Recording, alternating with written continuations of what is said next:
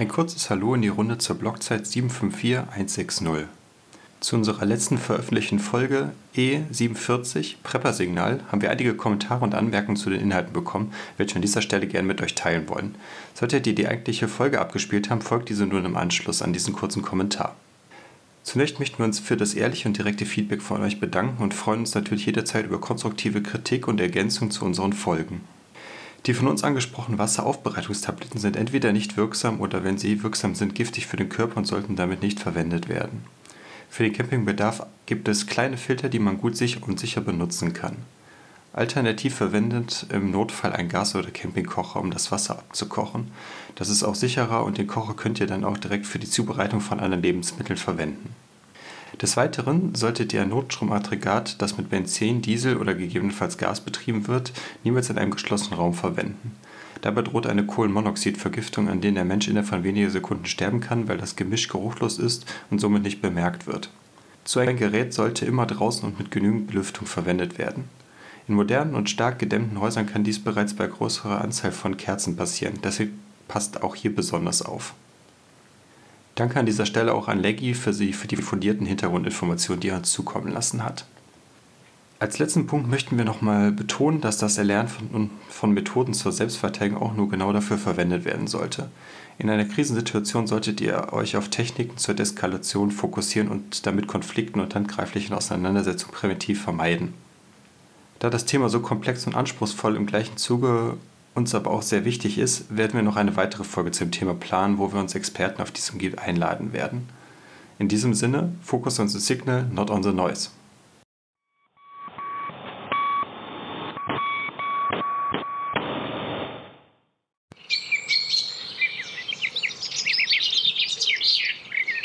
Die Grille und die Ameise von Jean de La Fontaine. In einem Feld saß eine Grille und zirpte und sang den lieben langen Tag lang. Es war Sommer, überall blühte, sprießte, summte und brummte es. Es gab reichlich Nahrung für alle. Nicht nur die Grille selbst, sondern auch vorüberziehende Wanderer erfreuten sich an ihrem Gesang und sagten Nicht nur die grünen Wälder und goldgelben Felder. Nein, auch das Zirpen der Grille lässt uns die Sommerzeit erleben und genießen. Nicht weit entfernt von der Grille lief eine Ameise emsig hin und her und trug Futter zusammen. Warum mühst du dich so? fragte die Grille. Es ist doch Sommer und die Natur hat uns den Tisch reichlich gedeckt. Um uns herum liegen, sprießen, kräuchen und fleuchen mehr leckere Speisen, als wir essen können. Die Ameise hörte es sich an, ließ sich aber nicht von ihrem Tun abhalten. Der Sommer ging vorbei. Es kam der Herbst und schließlich der Winter. Die Felder wurden abgeerntet, von den Bäumen waren die welken Blätter gefallen, die meisten Insekten hatten sich im Erdboden verkrochen. Es hatte viel geregnet, und nun begann es auch zu schneien und zu frieren. Ein großes Hungergefühl überkam die Grille, sie hatte längst aufgehört zu singen und lief umher, um nach Futter zu suchen. Doch vergeblich. Alles Essbare war verdorrt, vermodert, erfroren oder in der Erde verschwunden. Als die Ameise vorbeigelaufen kam, fragte die Grille Hast du auch einen solchen Hunger wie ich? Oh ja, antwortete die Ameise. Deswegen bin ich auf dem Weg zu meinem Nest, in das ich und meine Kolleginnen den Sommer über Futter zusammengetragen haben. Wir werden auch den Winter über genug zu essen haben. Du aber hast die ganze Zeit gezirpt und gesungen. Jetzt bleibt dir nur noch zu tanzen.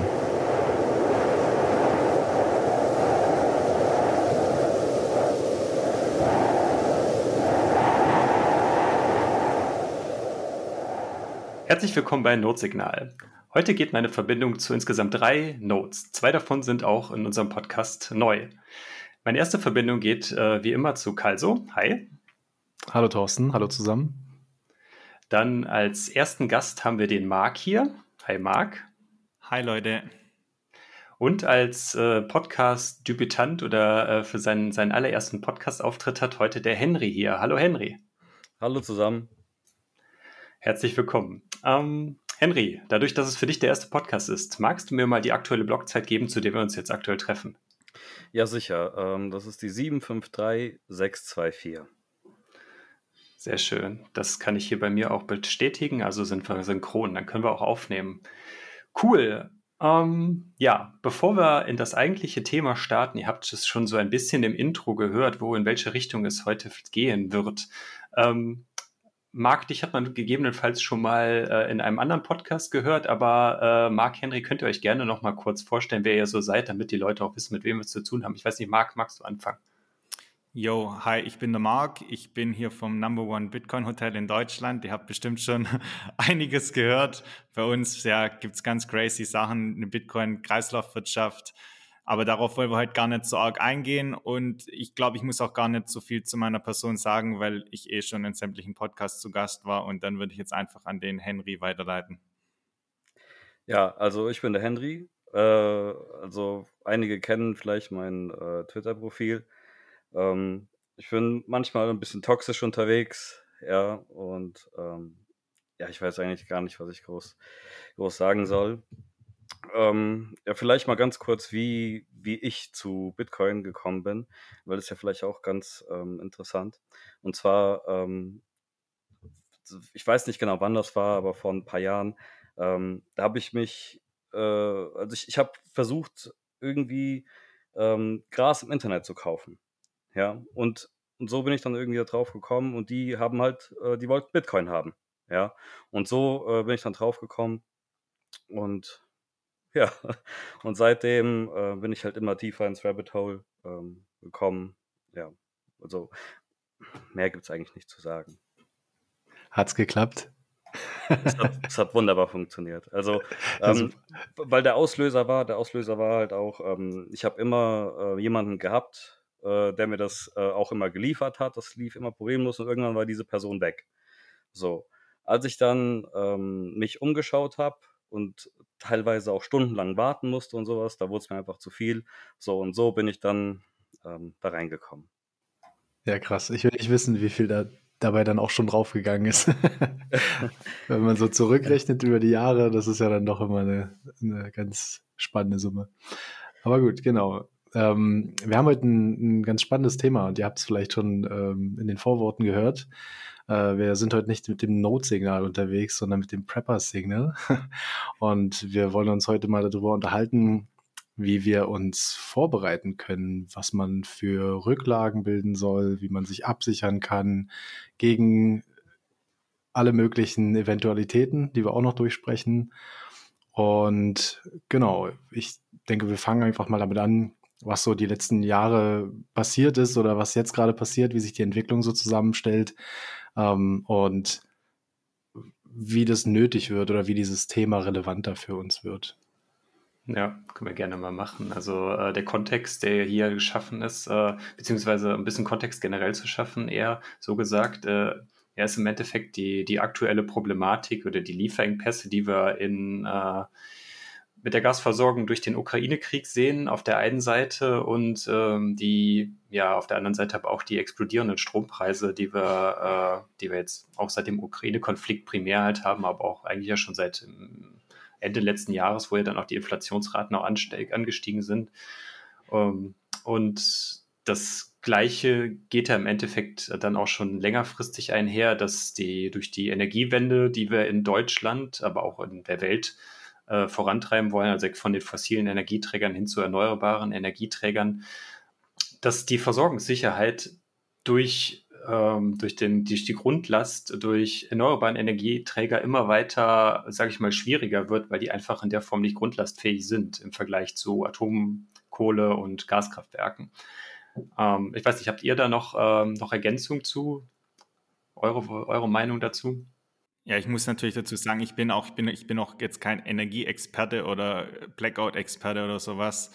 Aber ich sag mal, es ist natürlich schon auch irgendwie die ganze Utopie, die man dann halt die letzten Jahre hatte, von wegen, ja, wir machen hier erneuerbare Energien. Und es hört sich natürlich auf den ersten Blick auch erstmal sehr, sehr cool an. Und erneuerbare Energien sind super und prinzipiell auch billiger und alles, aber die Grundlast würde halt einfach vernachlässigt und vergessen. Und es ist natürlich cool, man hat dann die ganzen erneuerbaren Energien, aber wenn man halt irgendwie dann keine Lösung hat, die Grundlast abzudecken, dann bringt einem das halt alles nichts, weil wenn du halt irgendwie nachts dann keinen Strom hast oder dann, wenn der Wind nicht weht, dann hast du halt keine Grundlast. Und das ist halt das, was oftmals übersehen würde. Und da würde halt irgendwie blauäugig auf das Ganze geschaut und das übersehen. Also mir ging es tatsächlich, bevor wir die Folge mit Jesse aufgenommen haben, ich war leider nicht dabei, aber ich habe es mir angehört, ähm, war das für mich einfach selbstverständlich, dass ich den Stecker in die Steckdose stecke und da kommt Strom. Und ich hatte tatsächlich nicht so ein gutes Verständnis, als dass ich verstanden habe, dass wenn ich den Stecker da reinstecke, dann muss in dieser Millisekunde, wie ich da Strom abnehme, der auch produziert werden. Also das, das war für mich nicht so selbstverständlich. Vielleicht ist es für viele der Fall und, und ich war zu naiv, aber ähm, das erklärt ja schon, wie unfassbar fragil dieses Gesamtsystem ist. Jetzt gab es letztens einen schönen Thread bei Twitter, ähm, der, ich weiß nicht, beschrieben hat über, über ganz Europa, dass wir ein ziemlich einzigartiges Stromnetz haben und dass ich, ich glaube, ich hoffe, ich, sage nichts Falsches, aber über 500 Millionen Menschen an diesem Stromnetz hängen, so im Endeffekt. Das reicht bis runter nach Marokko. Ähm, und, und da kann man sich vorstellen, was passiert, wenn, wenn es da zu einer Art Kettenreaktion kommt. Ich sag mal, da fällt irgendeine Versorgungsquelle aus, irgendwas ist nicht mehr so solide und dann hast du einfach nachts nicht die, Rück die Rücklage Wind oder, oder Solar und man kennt ja vielleicht auch so ein bisschen die Schwierigkeit dieser Duck Curve, dieser Endenkurve, dass ähm, Solar- und, und Windenergie sich am Nachmittagabend sehr überschneiden. Ich hoffe, ich sage es richtig rum, beziehungsweise, ähm, dass die halt zu einer, zu einer ähnlichen Zeit eben nicht mehr liefern. Also, dass du oft auch so einen Tiefpunkt hast, wo die nicht mehr liefern. Ich glaube, die Duck Curve bezieht sich auch auf die Nutzung. Also, dass am Abend dieser Peak ist der Nutzung, die Leute kommen nach Hause, alle wollen duschen, waschen, föhnen, sich rasieren und so weiter. Also die, die Abnehmer werden alle angeschmissen. Und diese Diskrepanz aus Abnahme und Produktion ist ja umso wichtiger, wenn man verstanden hat, dass es in dem Moment entstehen muss. Die, die ist halt da und, und da entsteht gerade das Risiko, wenn eine unserer Hauptgrundlastversorgungen wie Gas wegfallen.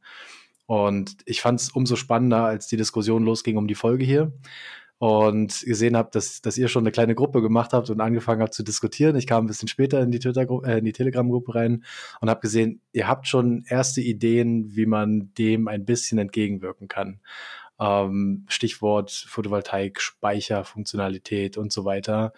Und ich finde es super spannend, mal von euch zu hören, was sind eure Schritte, was sind eure Bedenken auch, was hat euch dazu bewegt, ähm, euch vorzusorgen? Also warum beschäftigt ihr euch mit dem Thema? Also, es ist ja es ist ja so, ähm, wir nutzen alle also, wir brauchen ja alle irgendwie, äh, den Strom aus der Steckdose. Ja, ob ob zum Waschen, ob, ähm also, sind ja Handy zu laden, ne, ähm, Föhn. Es es gibt ja so so viele Sachen, die wir die wir brauchen so und da kann da kann sich ja jeder mal äh, mal selber die Frage stellen, so: „Was ist, wenn jetzt jetzt direkt der der Strom weg ist?“ Ne, wenn du jetzt nichts mehr aus der Steckdose kriegst. So, weil das war jetzt auch etwas, ähm, das ich mal gemacht habe. Ich habe einfach, äh, einfach mal den Strom komplett mal ausgeschalten, ja. Und ähm, ich, ich meine, fünf Minuten ist okay, dann sitze da, aber wenn, wenn du das mal ein paar Stunden machst, ähm, ja, dann fällt einem auf, äh, dass man dann halt äh, Probleme hat, ja. Und ähm, deswegen dachte ich mir, also das erste, was ich dann gedacht habe, okay, es muss halt ein Generator her, ne? dass man dann eventuell äh, Gefrierschränke, Kühlschränke, weil wenn ja der Strom weg ist, dann hat man ja die ganzen Lebensmittel, so da möchte man ja auch nicht, dass sie dann halt ähm, auch, auch verderben, ja. So und ähm, aber, aber dann ist ja dann auch wieder die Frage, ähm, dann hast du einen Generator, aber den kannst du ja dann auch nicht rund um die Uhr laufen lassen. Das geht ja auch nicht. Ne? So, und ähm, so, und dann kam für mich äh, hier der, ähm, der Akku ins Spiel. Ne? Hier so ein, also ich, ich habe selber hier so ein EcoFlow Delta Pro, glaube ich, heißt der, mit 3,6 Kilowatt Speicher und davon kann man drei aneinander stecken. Da hat man schon ungefähr 12 Kilowatt. Und, ähm, und das ist auch gar nicht so viel. Ne? Also wenn man wirklich eine ganze Familie, wenn jeder sein Handy laden will und ähm, Laptop, äh, Fernseher, Waschmaschine, Kühlschränke. Also das, das reicht gerade mal für einen Tag. Also es ist, genau, und dann halt noch, ähm, äh, noch Solar. Also ich denke, das ist, ist halt das Beste. Man hat ähm, einen Akku, also so einen Speicher und lädt den halt über Solar. Jetzt im Sommer zum Beispiel äh, konnte ich hier diese 12 äh, Kilowatt jeden Tag, also fast jeden Tag komplett aufladen, nur, nur durch die Sonne. Ähm, aber jetzt im Winter, wenn weniger Sonne da ist, dann ähm, kommt der Generator ähm, auch, ähm, auch zum Einsatz.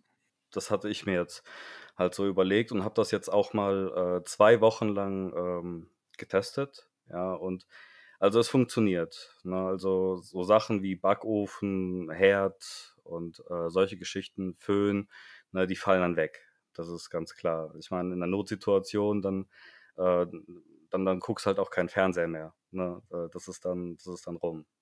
Finde ich, finde ich alles schon gute Punkte. Ähm, bevor wir jetzt da wirklich ja so noch, noch so direkt in die Details reingehen, in wie, wie, wie wir das machen, würde ich gerne noch mal so ein bisschen ähm, ich meine, wir sind auch, wir sind auch ein Bitcoin-Podcast hier eigentlich, auch wenn das Thema jetzt primär heute nichts mit Bitcoin in dem Sinne zu tun hat, aber unser Streben als Bitcoiner ist ja eigentlich immer so, dass wir uns unabhängig von Dritten machen und in dem Sinne dann auch selbstsouverän werden. Es gibt ja auch dieses, äh, es gibt ja das Buch von Knut Svanholm, hier Selbstsouveränität durch Mathematik und äh, dann gibt es auch noch dieses relativ alte Buch, das jetzt keinen Bitcoin-Kontext hat, ähm, äh, Self-Sovereign oder wie es heißt, Sovereign Individual ist der Name.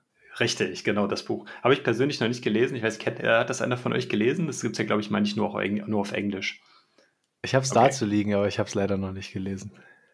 Ja, ich habe es tatsächlich auch nicht gelesen, aber ich kann vielleicht auch was dazu beitragen hier noch, weil es gab tatsächlich eine Periode in meinem Leben, wo ich mal zwei, also es waren so circa zwei Jahre in Südfrankreich gelebt habe. Da habe ich auch Back to the Basics gelebt, weil ich einfach ja einfach mal in einem autarken, selbstautarken, selbstsouveränen System leben wollte. Und ich habe da größtenteils ohne Strom gelebt, ohne Internet, naturverbunden und mir hat es sehr gut getan. Also ich hatte da nicht das Gefühl, einen Mangel vorzufinden, sondern mir hat es sehr, sehr gut getan. Das heißt, du hattest auf einmal Zeit mit dir selbst verbracht und hast sehr viel über dich selbst erfahren und also mir hat das einfach nur, nur gut getan und ich habe da keine negativen Aspekte davon gehabt. Aber äh, auf eine gesamte Gesellschaft gesehen kannst du natürlich jetzt nicht sagen, hey, geht hier in den Wald und macht da euer selbstautarkes Ding und ähm, das ist einfach, das ist einfach zu übertrieben. Das kann vielleicht, das können gewisse Individuen können das machen, aber auf die große Gesellschaft kannst du sowas nicht übertragen. Und dann, wenn du natürlich in der Natur lebst, dann merkst du natürlich, eigentlich lebst du in Hülle und Fülle und es gibt überall die Äpfel auf den Bäumen und du musst die eigentlich nur pflücken und wenn du die nicht pflückst, dann fallen die runter und die verfaulen und eigentlich ist alles da. Und du merkst auch, es gibt Wildkräuter, es gibt Nüsse, du findest eigentlich alles, aber du musst halt wirklich die Geschenke sehen können, die wo direkt vor deinen Augen sind. Und das ist ja eigentlich auch so ein bisschen so ein Mindset-Switch und so ein, so ein Bitcoiner-Mindset. Ich finde, das passt ganz gut zur Bitcoin-Mentalität, dass man diese Weitsicht hat, ähm, dass man, dass, wie du das sagst, mit den Äpfeln, du musst aber auch einen Blick dafür haben, wann brauchst du was und ähm, dieses, dieses Bit, dieser Bitcoin-Ethos oder der Gedanke um Bitcoin ist ja auch so eine ähm, lange Zeitpräferenz zu haben, also über so einen längeren Zeitraum planen zu können, eine Sicherheit zu haben, eine Stabilität zu haben. Und ich finde, da spielt das auch rein. Und was immer wieder dem Bitcoin vorgeworfen wird, ist ja, dass es digitales Geld ist und dass du es ja dann nicht verwenden kannst, wenn ein Blackout kommt. Und dann war unsere Antwort immer, ja, wie wahrscheinlich ist denn das? So, also das war immer meine erste Reaktion, wenn jemand als, äh, wenn ich das erste Mal von Bitcoin erzählt habe, wenn die Leute dann so kritisch wurden und gesagt haben, na ja, was wenn Blackout? Und jetzt ist halt so eine Situation da, wo das öfter auch mal diskutiert wird, ob es jetzt nun wirklich kommt oder nicht, will ich hier gar nicht prophezeien. Aber ähm, das Thema ist da und man macht sich ein bisschen mehr Gedanken und auch deswegen passt die Folge ziemlich gut, äh, weil wir lassen eine, eine Node zu Hause laufen. Wir wollen unsere Transaktionen validieren. Wir brauchen ein internetfähiges Gerät. Wir brauchen äh, Strom einfach. Und ich glaube, auch da können wir dann mal drauf eingehen, was kann man machen, wie kann man das souverän halten, wie kann man sich selbst souverän halten ähm, und wie kann man auch die Zeit haben, wie du gerade sagst, also du, du findest Zeit für dich, ja, aber die, die findest du auch nur, wenn du genug Nahrung hast. Ähm, genau, du, du hast auch dann erst Zeit für dich, wenn du genug Grundbedürfnisse erfüllt hast. Ähm, und auch das ist ja eine, eine, wichtige Sache. Also nicht selten wird ja auch gesagt, dass, dass Nahrung und, und Wasser haben und Medikamente haben auch dazu führt, dass du klar im Kopf bleibst und auch alle um dich rum, was auch nicht wesentlich unwichtig ist. Ähm, und genau auf solche Punkte können wir mal eingehen. Und ich glaube, das, das passt schon ganz gut auch zu diesem Bitcoin-Thema. Genau, aber ich würde hier vielleicht sogar noch ganz kurz eins ergänzen wollen. Natürlich gebe ich dir recht, das ist auch so die, die typische Maslow'sche Bedürfnispyramide. Unten hast du die Grundbedürfnisse, wenn das alles gedeckt ist, dann hast du oben irgendwann die Selbstverwirklichung. Aber was ich jetzt dazu noch sagen würde, ist, meine Erfahrung ist halt, das ist meine ganz persönliche Erfahrung, dass der Mensch eigentlich mit Mangel viel besser zurechtkommt als mit Überfluss. Und man kann jetzt so ein, man kann natürlich jetzt sagen, okay, Blackout ist blöd, aber man kann auch da positiv drauf sehen und kann auch sagen, hey, vielleicht ist es auch besser, mal ähm, vielleicht mal etwas weniger zu haben. Jetzt Beispiel einfach Fasten. Der Mensch, der kann zwei, drei Wochen auch ohne Nahrung oder ohne Lebensmittel leben und danach geht es den Menschen oftmals sogar besser als davor. Das heißt, man kann das prinzipiell sogar als Chance sehen, wenn du auch guckst, die langlebigsten Völker der Welt, was waren das? Das waren irgendwelche Völker im Himalaya, die teilweise im Winter auch mal ein, zwei Monate nichts zum Essen hatten, die wo zwangs, zwanghaft Fastenperioden einbringen mussten. In allen großen Weltreligionen hast du Fastenperioden und das heißt auch der bewusste Verzicht, der kann zum Heil führen. Das heißt jetzt natürlich nicht, dass wir hier alle fasten sollen, wenn der Blackout kommt. Und natürlich ist das eine kannst du das nicht auf die große Skala übertragen, aber als einzelnes Individuum kannst du da wirklich auch die positiven Dinge drauf rausziehen. Und ich weiß noch, wo wir hier, wir hatten hier schon zwei kleine Stromausfälle, das waren jetzt keine Blackouts, aber einfach nur, da war halt der Strom für fünf, sechs Stunden weg. Ich habe das total gefeiert, weil alle haben irgendwie Panik bekommen und ich fand es dann total cool, weil auf einmal war das ganze Social Media weg, dein Handy, ähm, okay, das ging noch, aber auf einmal warst du einfach wieder irgendwie mit dir selbst verbunden und der, das, das ganze, die ganze Neues außen ist weggeflogen. Und du hattest du halt nur noch Fokus an das Signal und nimmer an der Noise. Es erinnert mich so ein bisschen an Konsumfasten tatsächlich, um wieder so ein bisschen auch die Brücke zu schlagen zu, zu dem Bitcoin-Thema. Weil auch das sagen wir ja, wa warum sollte man nicht mal aufhören, diesen ganzen Überkonsum zu, zu finanzieren durch Fiat-Geld und durch Kredite? Ähm, und Fasten in dem Sinne, dass wir einfach nicht mehr so viele besitzen müssen, nicht mehr so viel anhäufen müssen an materiellen Dingen, sondern uns reduzieren. Und ich glaube, das, das meinst du ja auch, wenn du sagst Social Media und Handy nicht mehr unbedingt. Ähm, dann, dann fokussiert man sich wieder auf wesentliche Sachen, auf Leute um sich rum, auf sein soziales Umfeld, hoffentlich Bitcoiner um sich rum. und ähm, genau, ich glaube, das passt auch sehr gut wieder zu dem Thema. Sehr schön. Also ich stimme dir da auch zu, ähm, Marc, absolut. Äh, wobei ich aber glaube, dass ähm, das Fasten in, in unserer Gesellschaft nur funktioniert, äh, wenn man quasi das bewusst macht. Also wie, wie, wie meine ich das? Also in der Situation von einem Blackout ist man nicht darauf vorbereitet, ja, dass man jetzt, genau. jetzt von jetzt auf gleich fasten muss. Äh, wir, wenn wir fasten, also ich mache ja auch Intervallfasten, das ja. ist halt, weil ich es ja bewusst und plane. Ne? Also ich, ich stelle mich darauf ein, fasten zu wollen und nicht ja, jetzt gibt's kein Essen mehr, jetzt gibt's auch nichts mehr zu trinken in den nächsten zwei Wochen. Das ist blöd. Ne? Also das ist, genau. glaube ich, so ein bisschen dann der, der Unterschied dazwischen dann. Aber da spielt ja dann auch wieder die, man sagt ja dann, okay, im Blackout-Szenario bringt uns Bitcoin nichts, aber Bitcoin bringt uns wieder was, weil Bitcoin das, die Zeitpräferenz der Leute ist, sich verändert. Und wenn sich die Zeitpräferenz der Leute verändert, dann denken die langfristiger, dann haben die vielleicht mal schon eine Fastenperiode hinter sich, dann haben, ist der Körper vorbereitet, dann wissen die, okay, ähm, was für Wildkräuter gibt's im Garten oder was wächst da außen rum und dann hilft uns Bitcoin im Prinzip doch wieder in dem Blackout-Szenario, aber nicht direkt, sondern indirekt weil einfach die Zeitpräferenz der Leute geändert ist und du dann auf ganz andere Ideen kommst und Gedanken. Absolut, absolut. Ähm, Lass uns aber gerne, äh, bevor wir jetzt hier in die philosophische Schiene reingehen, noch ein bisschen mal gucken, dass wir ein bisschen zum Thema zurückkommen. Äh, wir haben ja schon so viel über das, das, den, diesen Begriff Blackout gesprochen. Ich weiß nicht, Henry, magst du mir vielleicht helfen? Ähm, was, was ist, wie, wie definieren wir überhaupt ein Blackout und äh, was, was unterscheidet ein Blackout von einem, von so, sage ich mal, so einem Stromausfall, wie der Mark ihn gerade beschrieben hat, für so ein paar Stunden? Ähm, also wie würdest du das für dich beschreiben? Also Blackout ist ja dann, da habe ja nicht nur ich keinen Strom, mehr, sondern meine Nachbarn nicht. Ne? Und deren Nachbarn auch nicht. Ähm, und vielleicht auch der nächste Ort nicht. Ähm, und das ist dann halt ein, ein ähm, Problem, ne? weil ähm, dann hast du ja auch kein Internet mehr.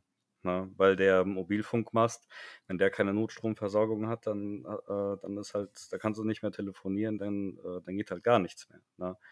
Ich, also ich würde äh, zum Beispiel jetzt bei einem Blackout, ich würde ich würd dann erstmal mal Radio anmachen ne, und mal gucken, wer sendet noch. Also, dass ich ungefähr den ähm, Radius einschätzen kann, so wie weit das ist. Ja. Finde ich, finde ich gute Punkte. Dann äh, erinnert mich auch so ein bisschen so daran, dass es jetzt vielleicht im Kontext von einem Blackout oder von einem, von einem flächendeckenden Stromausfall funktioniert es wahrscheinlich nicht, aber gestern war hier äh, in Düsseldorf, wo ich wohne, waren halt die, wieder diese typischen Sirenentests, die da irgendwie einmal im Jahr, einmal im halben Jahr stattfinden. Und da gibt es ja auch, glaube ich, diesen ähm, äh, ich glaube, diesen aufheulenden Ton, der irgendwie 30 Sekunden oder eine Minute lang geht, der, glaube ich, auch als, als, als Nachricht beinhaltet, bitte Radio einschalten und weitere Informationen abwarten. Und das geht ja im Endeffekt schon in die richtige Richtung, dass man äh, zumindest mal schauen sollte, wenn, wenn der Strom weg ist, dass man die Möglichkeit hat, Zugriff auf ein Radio zu haben. Also das ist, glaube ich, auch schon ein sehr guter Punkt, weil man da über einen, sage ich mal, über eine sehr traditionelle, aber auch eine robuste Möglichkeit ist, äh, Informationen zu verbreiten. Hm, ich denke mal, spätestens ähm, im Auto, ne, wenn man dann ins Auto einsteigt, spätestens da, da kann man dann mal ähm, Radio anmachen, irgendwelche, ah, die, die am nächsten gut. dran sind.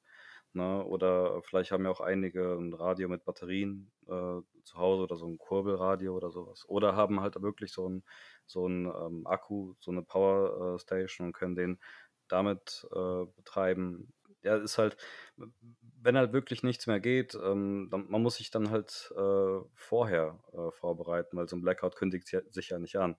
Na, dann ist auf einmal ist, ist, äh, ist der Strom weg und dann, dann sitzt du da. Ein spannendes Szenario finde ich ja auch noch jetzt nicht nur das Blackout-Szenario, sondern dann auch wieder das, die Regeneration, wie du wieder aus dem Blackout herauskommst. Da gibt es jetzt dann auch ganz verschiedene Szenarien. Ich bin da natürlich jetzt kein Profi, aber man kennt es zum Beispiel auch, ich, ich stelle mir das so ähnlich vor wie bei Corona, so ein Betrieb schnell still zum Legen, das geht relativ schnell, aber dann das ganze Ding wieder hochzufahren, die ganzen Energieversorgungsgeschichten äh, wieder hochzufahren, ich glaube, das ist durchaus nicht ganz so easy und kann auch eine Weile brauchen. Ja, stimme ich dir voll und ganz zu. Ähm, bevor wir da, das wäre nämlich auch noch meine nächste Frage gewesen, was ihr euch so, was, damit wir das auch mal so ein bisschen ansprechen, was für Probleme auf unserer Gesellschaft damit einhergehen, wenn längerfristig der Strom ausfällt. Der Henry hat es gerade eben schon so ein bisschen angesprochen, aber ich würde gerne noch, das hatte ich gerade eben noch bei Twitter gelesen, äh, war ein witziger Tweet vom, äh, vom Dr. Rainer Zietelmann, hat irgendwo bei Facebook aufgegraben, Blackout heißt nicht, dass es keinen Strom gibt, es das heißt nur, dass dieser Moment nicht in unserer Steckdose ist. Das ist ein Seitenhieb. Ja, schöne Grüße an den äh, an Robert Habeck damit, äh, aber ja. Genau. Sehr gut. Wir müssen, wir müssen nur die Definition ändern, dann haben wir dann auch, äh, haben wir auch kein Blackout in so einer Situation. Nee, äh, genau, kleiner Scherz am Rande. Ähm, genau. Äh, du hattest es gerade schon angesprochen, auch Marc, ähm, dass wenn, wenn der Strom einmal weg ist und auch längerfristig weg war, dass dann ähm, es in gewissen Situationen natürlich durchaus schwierig sein könnte, bestehende Systeme dann wieder so von jetzt auf gleich wieder äh, ans Laufen zu bringen. Aber bevor wir da mal ein bisschen reingehen, welche, ähm, was, also unser modernes Leben, alles basiert auf Strom. Und da müsste man sich dann mal drüber Gedanken machen, was, also was, was, was funktioniert, da müsste man sich eher die Frage stellen, was funktioniert überhaupt noch, wenn kein Strom da ist. Also das ist, glaube ich, einfacher, sich die Frage zu stellen, als, als was funks, äh, also als, als was nicht funktioniert. Ich glaube, es ist einfacher. Ja. Was sind eure Takes dazu? Das Witzige ist ja, wir haben ja die letzten Jahre auch hier das Hotel hochdigitalisiert bis ins Ultimo und alles optimiert. Und jetzt ist natürlich das Witzige, jetzt hast du hier das digitalisierte Hotel, aber auf einmal merkst du, durch das, dass du es alles digitalisiert hast, bist du auf einmal auch wieder komplett abhängig. Das heißt, wenn hier der Strom nicht funktioniert, dann kriegst du weder Buchungen rein, noch funktionieren deine Türschließsysteme. Die, die ganze, der ganze ja, der ganze Apparat, das funktioniert alles auf einmal gar nicht mehr. Und da hast du dich dann natürlich zu einem gewissen Teil auch abhängig gemacht. Und ich denke, das geht nicht nur uns so, sondern generell vielen Betrieben. Ja, ich, ich glaube, was vielleicht auch sinnvoll wäre, ist, wenn man ähm, noch eine Oma hat oder so, ne, die ein bisschen was älter sind, ne, ähm, dass man sich auch mit denen mal ähm, unterhält. Ne? Zum Beispiel so welche, die auch den, ähm, vielleicht nach dem Krieg oder so, die Zeiten, also wie es, wie es denen ging, ne, wie die gelebt haben. Ne. Ähm, das wäre vielleicht auch interessant, weil, also ich kenne das, dass zum Beispiel ähm, meine Oma, die hat äh, eigentlich alles immer eingemacht. Ne? Also Vorräte, die waren immer da, haufenweise Marmelade und alles Mögliche, da wurde nie was weggeworfen. So, und das ist ja heute auch anders. Also ich kenne, ich persönlich kenne niemanden, der sich da hinstellt und der irgendwelche Einmachgläser da äh, fertig macht und sich, und sich da so ein Lager macht. Ne? Das stimmt, so Lebensmittel konservieren ist einfach komplett aus unserem Alltag verschwunden. Wir, wir gehen jeden, wir können jeden Tag in den Supermarkt gehen, wir können 24-7 Sachen an der Tankstelle holen, selbst am Sonntag. Und ähm, wie du sagst, also ich, ich habe das auch noch. Also meine Familie ist, war eine Bauernfamilie und da war das Tradition, dass man Lebensmittel haltbar gemacht hat früher. Und da der erste Plan, äh, wenn ich mit meinem Vater spreche, der das so mit in die Gene gelegt bekommen hat, ist, ähm, ja, wir heizen natürlich dann die, die Kessel mit Holz im Haus. Äh, wir holen dann den, den Feuerkessel von draußen, wo wir sonst die Hühner abkochen, holen wir rein und dann wird da drin gekocht und so, solche Sachen. Also da, da gibt es dann richtig konkrete Pläne, was da passieren kann. Weil also ich dachte dann immer, na gut, ich, ich, wo soll ich jetzt Wasser horten? Ähm, ich trinke ja eh aus der Leitung. Das war mein erster Trugschluss. Und man denkt halt auch nicht dran, dass die, dass die Leitung nicht mehr funktioniert. So, so wirklich so ganz äh, grundlegende Sachen oder dass das Leitungswasser einfach gerade in dem Moment nicht genieß, genießbar und gefiltert sein kann. Ähm, ja, so ganz grundlegende Sachen, die man vielleicht nicht bedenkt bei so einem Blackout. Da sind wir ja schon eigentlich schon bei der, dem, dem, woraus der Mensch überwiegend besteht und was ja das im Endeffekt das Essentielle ist, was noch wesentlich wichtiger meines Erachtens ist als, als Lebensmittel, als, als, als feste Nahrung ist, einfach die Wasserversorgung sicherzustellen in irgendeiner Form, weil der Mensch kann, mag, du hattest es gerade auch in Bezug auf das Fasten durchaus gesagt, 14 Tage, 10 Tage, wie, wie viel auch immer, äh, bequem ohne, ohne Nahrung überleben. Aber äh, wenn, wenn der Mensch dann, weiß ich nicht, äh, zwei, drei Tage nichts trinkt, da ist ganz schnell Schicht im Schacht dann. Und ähm, ähm, Kazu, du hast es gerade äh, gut angesprochen bei mir ist es genau das Gleiche. Ich, ich trinke halt auch Wasser nur aus dem, aus, äh, aus dem Hahn und wenn das auf einmal nicht mehr da ist, hm, okay, was macht man denn dann erstmal dann? Äh, und da kommen wir dann auch schnell dann zu dem Thema, ähm, wenn das Wasser halt an den Leitungen nicht mehr läuft, das verkeimt ja auch total schnell. Ne? Also das heißt, wenn das, wenn der Strom wirklich mal ein paar Tage weg sein sollte und dann funktioniert der Strom wieder. Aber wenn dann halt, wenn wir überall im Wasser dann gegebenenfalls Legionellen oder sowas sich angesetzt haben oder sowas, dann ist das Wasser auch danach dann ganz lange halt nicht mehr trinkbar in den Leitungen. Und das sind halt alles so Folgeprobleme, die damit einhergehen, wo man vielleicht im ersten Moment gar nicht dran denkt. Genau, und das ist das, was ich vorher gemeint habe, dass du einfach sehr lang brauchst, bis die ganze Maschinerie dann wieder hochgefahren ist. Weil wir hatten jetzt auch Legionellentest letzte Woche bei uns, dann habe ich natürlich mir auch gedacht, hey, wenn im, das muss ja auch nicht mal Blackout sein, das kann ja auch einfach sein, dass jetzt, sagen wir mal, wenn im Winter es kein Gas gibt, wir heizen hier mit Gas und uns wird hier die Gasleitung abgetrennt. Auf einmal können wir unser Wasser hier nicht mehr erhitzen, bekommen nicht mehr auf die entsprechende Temperatur, die wir brauchen, damit wir keine Legionellen in der Leitung haben. Auf einmal haben wir dann hier Legionellen in der Leitung und bis das dann alles wieder behoben ist, und das ist ja dann bei anderen Betrieben genauso, das ist ja dann ein ganzer Rattenschwanz, den du da irgendwie in die Gänge, in die Gänge leitest. Ja, das ist schön zu sehen, dass ihr so eine Weitsicht haben müsst. Also bei dir erkennt man ganz gut, wo der Antrieb herkommt, dass du, dass du die Vorsorge triffst, weil du, du siehst halt immer nicht bloß dein Leben in dem Moment, wo das passiert, sondern du hast das Unternehmen, du hast eine Verantwortung für die Leute in deinem Haus und ähm, du, du musst noch ganz anders planen und, und vorsorgen. Habt ihr, habt ihr besonders große Vorräte oder andere Maßnahmen, die ihr da trefft? Also wir haben uns das Ganze echt auch schon durchgespielt, verschiedene Szenarien und so weiter. Und wir sind wirklich auch zum Entschluss gekommen. Also es gibt jetzt zwei Möglichkeiten. Die eine Möglichkeit, du bist echt voll autark und du kannst dann auch, wir haben hier im Hotel halt, sag mal, 90 Betten. Das heißt, du müsstest ja rein theoretisch Kapazitäten haben, 90 Leute zum Versorgen mit Nahrungsmitteln und so weiter. Und da sind wir dann auch auf den Schluss gekommen, das können wir nicht leisten. Deshalb fokussieren wir uns darauf, dass niemand was passiert. Das heißt, einem Blackout, dass wir alle Leute, sagen wir mal, ein, zwei Tage gut durchbringen können. Die Leute, das heißt zum Beispiel Notfallbeleuchtungen auf den Gängen, dass du die Leute aus dem Aufzug retten kannst, dass die Leute ein Licht haben solche Geschichten, so Basic-Sachen, dass wir uns auf das fokussieren, aber eine vollautarke Versorgung hier im Hotel, das ist absolut ähm, nicht realistisch und darauf haben wir uns auch gar nicht fokussiert. Unser Fokus ist im Endeffekt dann echt nur die Notfallversorgung, das Aller, Allerwichtigste, dass niemand was passiert, niemand zu Schaden kommt und alles andere, ja, ist dann offen. Da muss dann, ist dann wieder jeder auf sich gestellt. Genau, genau. ja. Ja, ja, zu Recht. Ich meine, das kann man gar nicht, du kannst es ja nicht in solchem Umfang abbilden. Ähm, aber bringt auch wieder also den, den Gedanken zurück zum Einzelnen. Jeder Einzelne sollte für sich verantwortlich ähm, diese Vorräte anlegen oder eine Sicherheit haben. Habt ihr, also wisst ihr, was so, so eine Empfehlung ist an, an Wasser, was man haben sollte? Soll jetzt jemand, jeder so einen Trinkwasserfilter haben oder soll man einfach kästenweise Wasser hinstellen? Wisst ihr, was da so die, die Vorgaben sind oder wie macht ihr es für euch? Also wir haben halt eine, im Endeffekt im Keller haben wir halt viele Wasserkisten. Da haben wir auch jetzt schon mehr Wasserkisten wie normalerweise.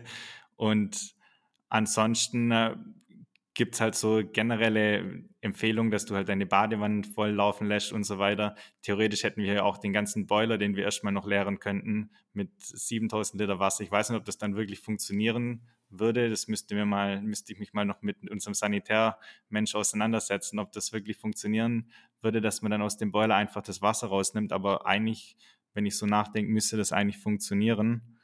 Manuell Was dann sozusagen. Ja, ja. Ja, genau. Und ansonsten, wir hatten hier auch schon ein paar kleine so Stromausfälle, wo dann mal vier, fünf Stunden der Strom weg war. Und das war dann auch wirklich sehr interessant zum äh, Beobachten, was dann da passiert. Auch so Sachen wie so, dass dann abends, so ist ja selbstverständlich, du gehst dann auf die Straße, dann ist da Licht und dann brennt da ein Licht und dann findet man deinen Weg. Aber in dem Blackout ist es wirklich so dunkel nachts, du findest da nicht mal dein Hotelzimmer. Also das ist nicht zu unterschätzen. Das sind so ganz simple Dinge, auf die man nicht achtet. Oder dass du auch dann alle Leute erreichst. Deshalb haben wir uns jetzt Megafone zu, zu ähm, ja, an, angeschafft, weil es war dann wirklich so, dass wir dann Schwierigkeiten mit Schwierigkeiten hatten, mit den Leuten zu kommunizieren, weil auf einmal kannst du nicht in WhatsApp schreiben, hey, ähm, wir treffen uns alle hier oder da und war auch ganz unterschiedlich, wie die Mitarbeiter reagiert haben. Manche Mitarbeiter, die waren dann komplett gelassen die haben das komplett super gemeistert und dann gab es Mitarbeiter, die waren komplett panisch und sind hektisch geworden und genauso ist es auch bei den Gästen gewesen. Manche waren da total gelassen und andere, die sind dann komplett auf die Barrikaden und die sind dann teilweise noch zu uns hergekommen und haben gesagt so, hey, sie haben hier von Hotelzimmer gezahlt, es kann doch nicht sein, dass jetzt hier der Strom weg ist und haben da uns dann noch irgendwie den schwarzen Feder reingeschoben. Also das ist sehr interessant, das Ganze dann auch zum Beobachten es sind so viele Punkte, die du jetzt gerade gesa gesagt hast, aber ich würde da gerne nochmal versuchen zurückzuholen. Ich will auf, viele Punkte jetzt ähm, ähm, nachher auf jeden Fall noch eingehen. Ähm, die Idee war ja, dass wir euch beide eingeladen haben, Henry und Marc, dass, dass wir so ein bisschen mal so diesen äh, unternehmerischen und diesen privaten Kontext bekommen. Ich weiß nicht, Henry, wie, wie handhabst du das oder ihr bei euch in der, mit der Familie? Ich ähm, ich weiß nicht, du hat, äh, vielleicht magst du es ja mal erzählen, wie viele Personen seid ihr im Haushalt, ähm, damit man da mal eine Vorstellung bekommt. Und es klang ja auch so, als würdest du äh, im Eigentum wohnen. Äh, erzähl gerne ja. so viel, wie du, wie du magst, bereit bist zu teilen. Ähm, also, ähm, also insgesamt äh, vier Personen ne, ähm, ähm, leben im Haus. Und ähm, jetzt ähm, mit dem Wasser, gut, ähm, ich sage ich sag mal, da habe ich jetzt das Glück, dass jetzt zum Beispiel bei uns äh, das Wasser nicht mit einer Pumpe äh, in, in, die Leitung gepumpt wird, sondern halt von oben kommt und selbst bei einem ähm, Stromausfall würde das Wasser äh, trotzdem weiter da rauskommen. Ähm, aber auch falls nicht, dann habe ich nicht weit von mir einen Fluss und es gibt auch noch, äh, ich muss auch noch nur ein bisschen laufen, das sind 200 Meter oder was, dann ist da auch ein See. Also ich kann da jederzeit hin mit einem Eimer oder mit einem Kanister und, ähm, das Zeug dann, also das Wasser mit nach Hause holen und äh, meine Idee wäre, das dann halt abzukochen, ne, wenn ich das, wenn ich äh, das trinken möchte. Ja, also das ist halt mein Plan. Also falls kein Wasser mehr ähm, aus der Leitung kommt, sich das dann halt so aus dem Fluss oder aus dem, ähm, aus dem See dann ähm, so zu holen oder einfach mit dem Auto gerade hinfahren und ähm, sich dazu holen. Was auch gehen würde jetzt, ähm, aber ich glaube nicht, dass ich das machen würde, wäre jetzt zum Beispiel halt wirklich hier diese ähm, Powerstation, also ins Auto ne, und äh, dann dahin gefahren, einen Schlauch gelegt und dann bis nach, nach Hause pumpen. Das würde auch funktionieren. Ne? Aber also normalerweise, also wenn man irgendwie was in der Nähe hat, dann kann man sich das ja dann holen und zu Hause abkochen. Aber ich glaube, so viele werden auch die Möglichkeit nicht haben. Ne? Also zum Beispiel, ich, ich habe, also ich selber, klar, ist ein Garten da, es ist, ist, ein Haus da. Ich wohne sehr, sehr ländlich, also weit weg äh, äh, von der Stadt. Hier ist es auch sehr ruhig.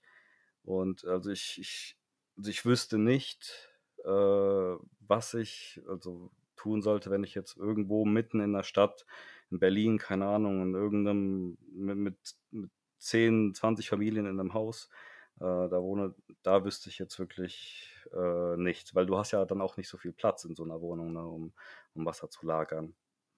Also ich weiß, dass es irgendwelche äh, Tabletten gibt, die man da irgendwie reinwerfen kann, damit das Wasser irgendwie frisch bleibt, dass man, damit man das auch noch trinken kann. Aber so wirklich Ahnung habe ich jetzt äh, davon nicht, weil, weil, weil, bei mir ist es halt wirklich so, wenn ich es brauche, dann habe ich halt die Möglichkeit, es mir zu holen. Ne? Ja, das wäre jetzt auch noch ein Punkt von mir, den ich auch noch angesprochen hätte. Ähm, es, gibt, äh, es gibt halt auch so Wasseraufbereitungstabletten, die äh, da muss man aber äh, das ein bisschen, glaube ich, dann ähm, relativieren. Also es geht darum, dass man ähm, also Bakterien und andere mikrobielle äh, Schad, also Fremdkörper dann aus diesem Wasser, also dass man das Wasser mehr oder weniger desinfiziert auf die Art und Weise. Also man kann da jetzt kein dreckiges Wasser, was jetzt irgendwo ähm, entstanden ist, äh, damit sauber bekommen. Es entfernt halt nur Bakterien in irgendeiner Form, dass es genießbar ist, dass man davon dann nicht äh, irgendwie Durchfall oder andere äh, äh, Magen-Darm-Erkrankungen dadurch bekommt dann. Das wäre jetzt auch wahrscheinlich in dem Kontext, wenn man dann äh, wenn man irgendwo in der Stadt wohnt oder in der Wohnung, dann, ähm, ich fand es gut, was du gerade gesagt hast, dass man das auch nochmal relativieren muss, äh, dass es ein komplett anderes Szenario ist, wenn man in einem Privateigentum, also mit Haus und Garten, dass man da einfach viel mehr Möglichkeiten hat, als wenn man in einer, in einer kleinen Wohnung in der Stadt wohnt, wo auf der einen Seite man nicht die Möglichkeit hat, äh, Solarzellen oder sonst irgendwie sowas dann äh, aufs, auf den Balkon oder aufs Dach zu packen, äh, aber auf der anderen Seite aber auch ähm, das äh, dass man, weiß ich nicht, einen Brunnen vielleicht im Garten hat, die gegebenenfalls und da auch noch dann Wasser pumpen könnte, was ja dann auch alles dann wegfallen würde. Also es macht es ja schon schwieriger.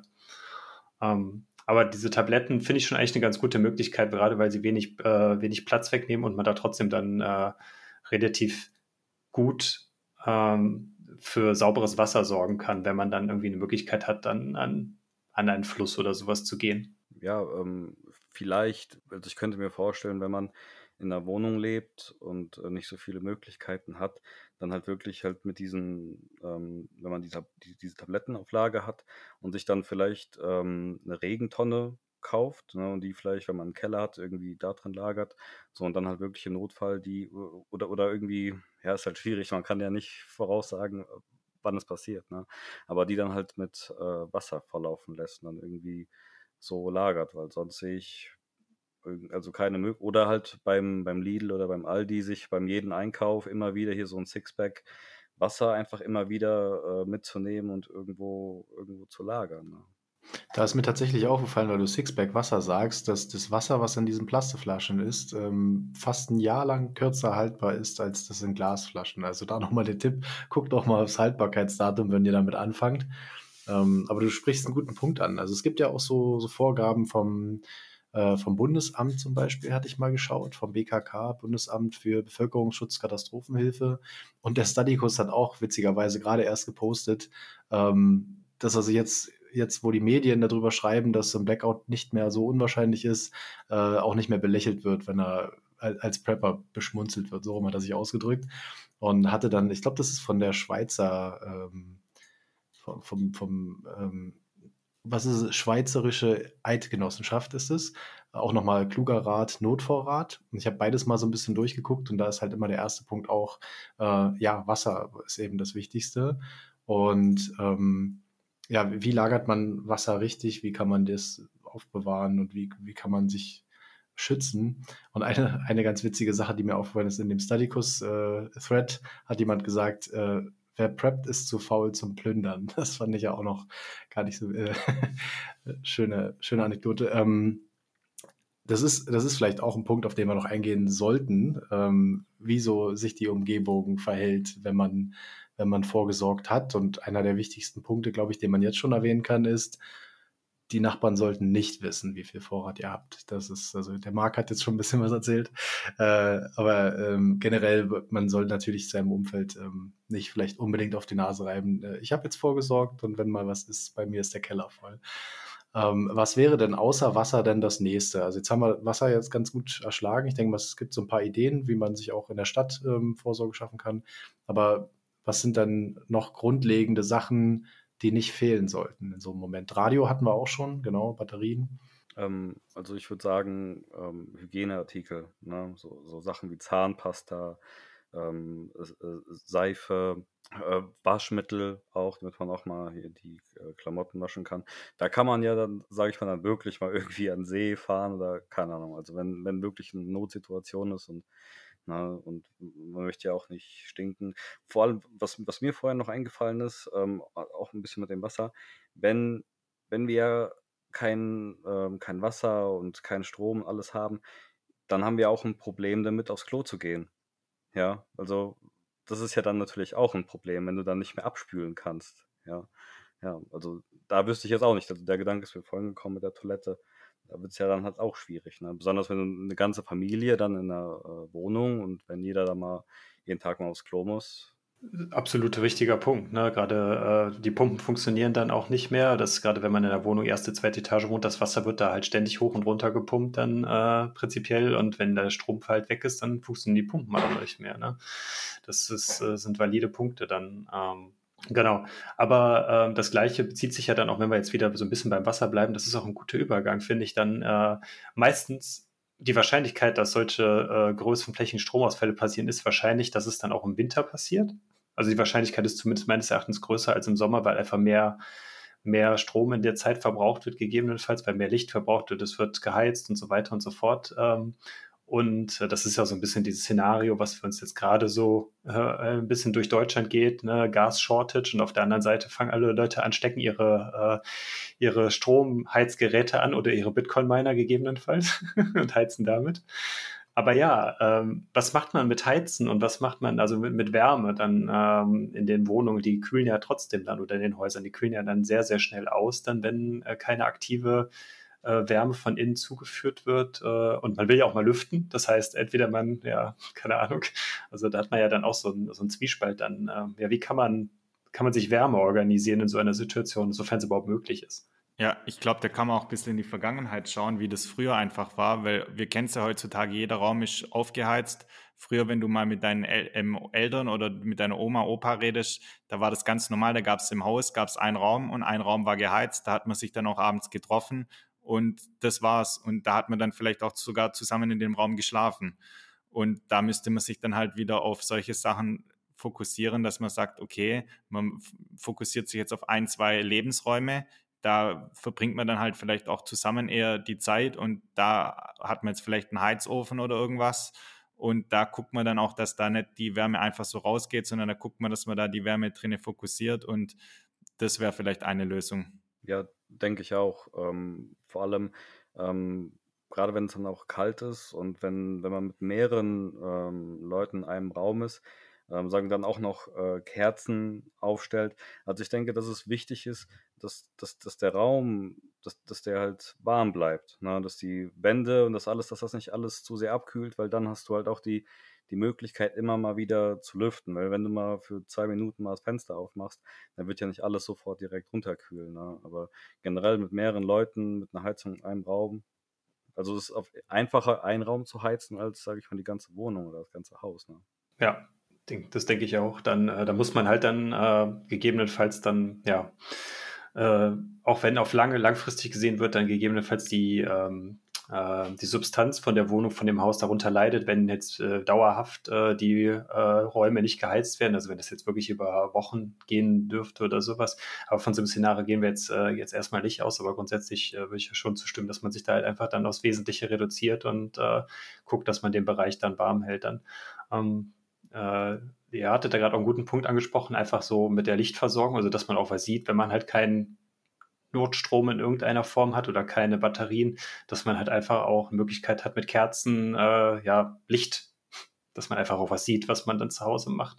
Dann, äh, wobei dann man natürlich da auch wieder aufpassen muss, gerade wenn dann so viel mit Kerzen und offenem Feuer rumgespielt wird, steigt natürlich dann auch wieder die Brandgefahr in den äh, jeweiligen äh, Wohnungen, Räumen, wie auch immer. Äh, und in so einer Situation, dass man dann mal eben die Feuerwehr rufen kann, das funktioniert natürlich jetzt auch nicht, nicht zwangsläufig dann. Weiß nicht, wie ist euer Take dazu? Ich glaube auch ein großes Problem ist auch Leute, die wo halt wirklich abhängig sind. Wir hatten jetzt auch, weil wir noch hatten, was alles wichtig ist, ein Thema, was wir glaube vergessen hatten, sind dann Medikamente einfach für Leute, die wo zum Beispiel jetzt keine Ahnung zuckerkrank sind oder die wo Blutverdünner oder sowas brauchen, dass du da halt einfach dann auch einen kleinen Vorrat hast. Aber es gibt jetzt auch Leute, die müssen ans Dialysegerät oder an solche Geschichten. Und das stelle ich mir dann schon sehr tricky vor. Also ich habe da auch keine schlaue Lösung davon dafür, weil du kannst jetzt das Dialysegerät, glaube ich, auch nicht einfach so an deine Powerbank anschließen. Wird schwierig und ich da muss, ja, da habe ich keine Lösung dafür. Ja, also im Kleinen ist die Lösung für sich selbst, also an sich selbst zu denken tatsächlich und an seine Familienmitglieder, wenn man weiß, also selbst bei der Ernährung, bei, bei den Nahrungsmitteln sollte man ja schon darauf achten, wenn jemand Unverträglichkeit hat, dann auch so vorzusorgen, dass das berücksichtigt ist. Und ähm, ihr hattet vorhin schon die sanitären Einrichtungen angesprochen, der Henry hat das gesagt. Das ist natürlich auch ein Keimherd. Ne? Also wenn ich jetzt alle sind in einem Raum oder zumindest ist man enger auf einem Raum, kann nicht mehr so Sachen abkochen, heizen und damit wachsen, wächst auch die Gefahr von Keimen. Das heißt, es, man sollte vielleicht mal wenigstens drüber nachdenken, so Durchfalltabletten zu haben. Ähm, alles Mögliche, was so Schmerzmittel angeht, äh, Fiebersäfte, wenn man Kinder hat. Ähm, alles Sachen, die man dann nicht mehr so einfach in der Apotheke holen kann. Also da denkt man auch jetzt vielleicht nicht dran. Jetzt wenn ich merke, mein Kind hat, hat Fieber, dann besorge ich den Saft noch oder habe vielleicht noch ein bisschen was da, aber über, über einen längeren Zeitraum wird es schwierig. Und auch für mich selbst. Also man, man kann schon so einen kleinen Grundvorrat, kann man schon aufstocken. Ja, absolut. Ähm, ich habe da, da kommen jetzt wieder direkt wieder zwei Punkte, auf die ich gerne eingehen würde. Äh, aber dann lass uns das, das Thema Wärme und äh, Wasserversorgung nochmal schließen. Äh, Henry, du hattest, ich weiß nicht, ob es war es gestern oder vorgestern, hattest du ein Bild von, äh, von so einer Tonne gepostet, die in den, wo mhm. innen drin so ein Kupferkabel oder Kupferrohr drin war, äh, die man eigentlich dazu verwendet, einen Pool aufzuheizen, die du, das sah ja so aus, als hättest du die bei dir zu Hause. Ähm, was hast du damit geplant oder wofür, wofür hast du dir so ein Ding angeschafft? Also wofür, was kann man damit machen? Also generell, äh, die Dinger, das sind, äh, damit heizt man äh, eigentlich, äh, wenn man zu Hause einen Pool hat, dann kann man seinen Pool einfach mit Feuer heizen. Ne? Also du hast da einfach ein Kupferrohr, hast du da in der Tonne ähm, und dann machst du halt innen einfach Feuer und leitest da einfach Wasser durch. Ist halt quasi wie so ein Durchlauferhitzer, der mit Feuer halt ohne Strom funktioniert. So, und ähm, genau, da habe ich halt damit mal ein bisschen ähm, experimentiert. Und ähm, also ich selbst habe hab keinen Pool und äh, ich möchte auch keinen beheizen.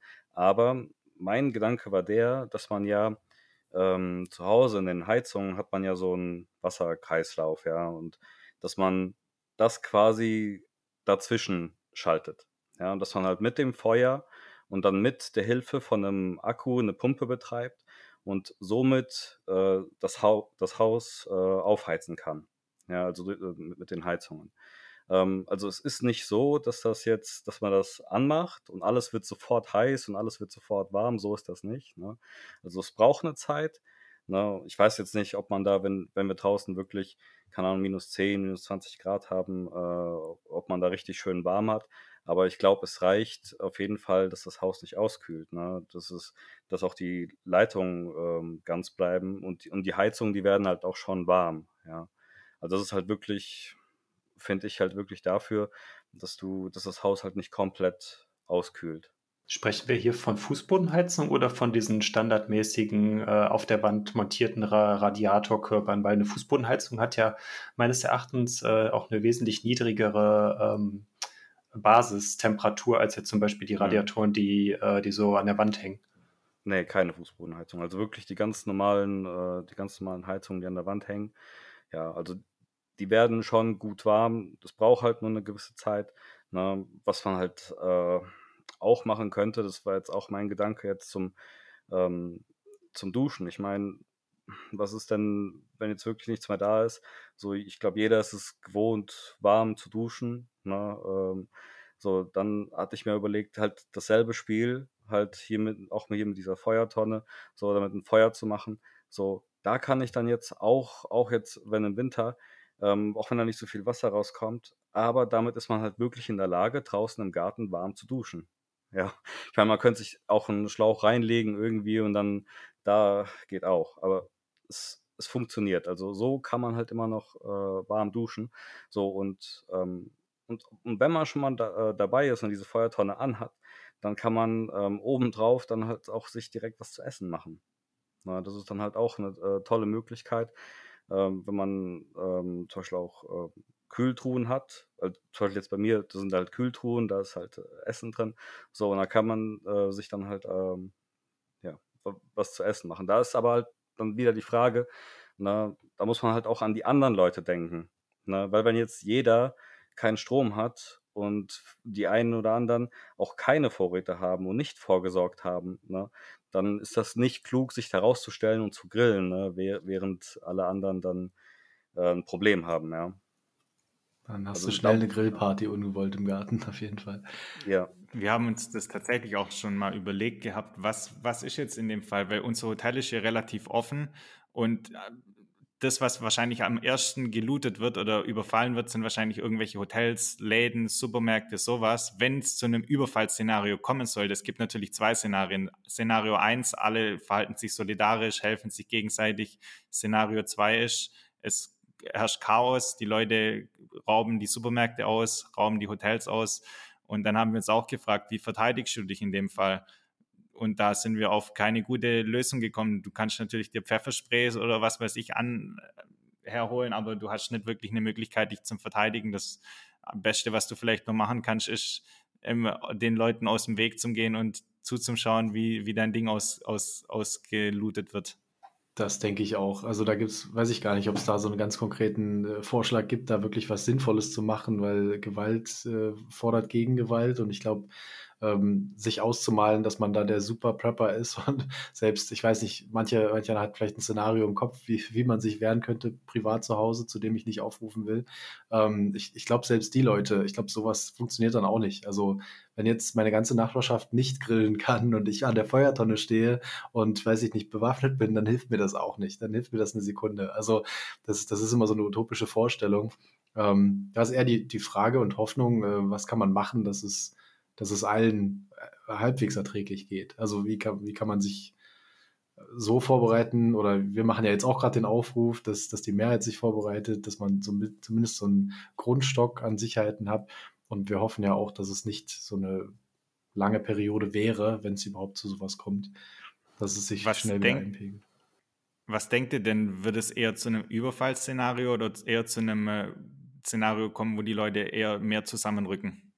Ich glaube, das ist, also das ist natürlich alles nur Mutmaßung, aber ich weiß nicht, habt ihr das Buch Blackout gelesen?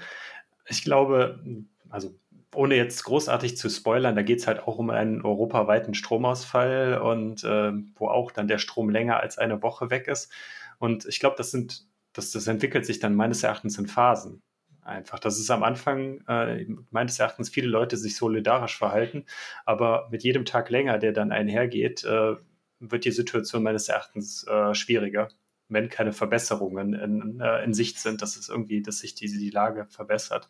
Und in diesem Buch wird es dann halt auch so beschrieben, dass da auch dann, ich weiß nicht, ab Tag drei oder sowas, dass da dann auch erst die, die Plünderungen halt angefangen haben. Wenn die Leute halt wirklich merken, ich habe keine Vorräte mehr zu Hause oder ich, äh, mir es an die Grundsubstanz und dann fingen da in diesem, in diesem Roman, es ist ein Roman, da muss man, das fiktiv, aber dennoch äh, ist es, glaube ich, gar nicht so weit äh, hergeholt, dass, dass es einfach so sich dann immer weiter verschärft. Ich muss tatsächlich immer an Südafrika denken. Ähm, als ich 2015 mal dort Urlaub gemacht habe, da gab es regelmäßig äh, zumindest mal so diese, diese Internetausfälle, äh, Stromausfälle, Entschuldigung. Ähm, und da wenn das zu so einer, so einer Regelmäßigkeit ist, ist es natürlich erstmal kein Problem. Aber wenn das jetzt zu einem, zu einem Dauerzustand wird, und das Szenario, was wir beschreiben, ist natürlich extremer, ähm, dann, dann denke ich trotzdem, dass es ähnlich funktioniert, wie, wie es halt dort auch funktioniert, dass die Leute sinnig miteinander agieren ähm, und dass man, ich, ich denke schon, dass man handeln kann, du wirst aber auch so ein bisschen die Ellenbogen merken. Also sollte es am Anfang vielleicht noch Sachen im Supermarkt geben, dann werden, wird darum vielleicht, ich sag mal, gekämpft, in Anführungszeichen.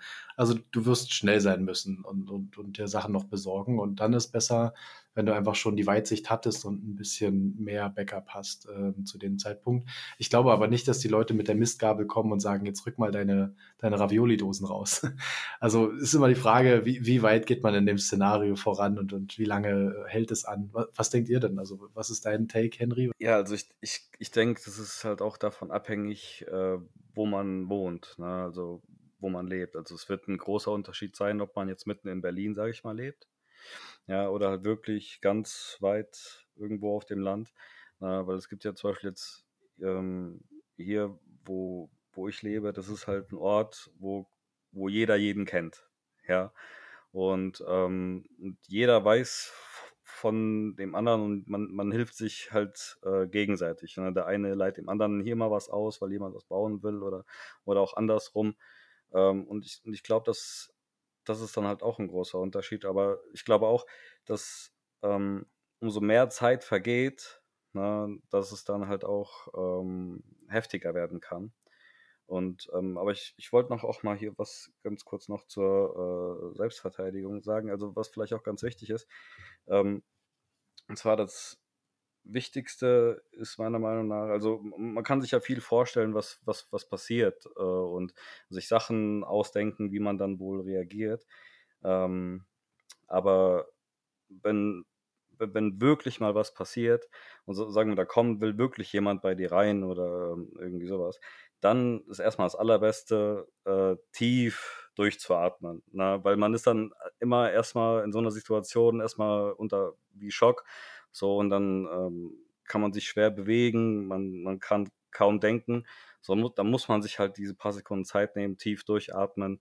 So, und dann, ähm, ich meine, wenn es dann halt wirklich um, äh, ja, um einen selbst geht, um das eigene Leben, um das Leben der Familie oder jemand will da rein, na, so, dann, ähm, dann darf man da halt auch nicht äh, zögern. Ne? Dann, dann muss man halt handeln. Ne?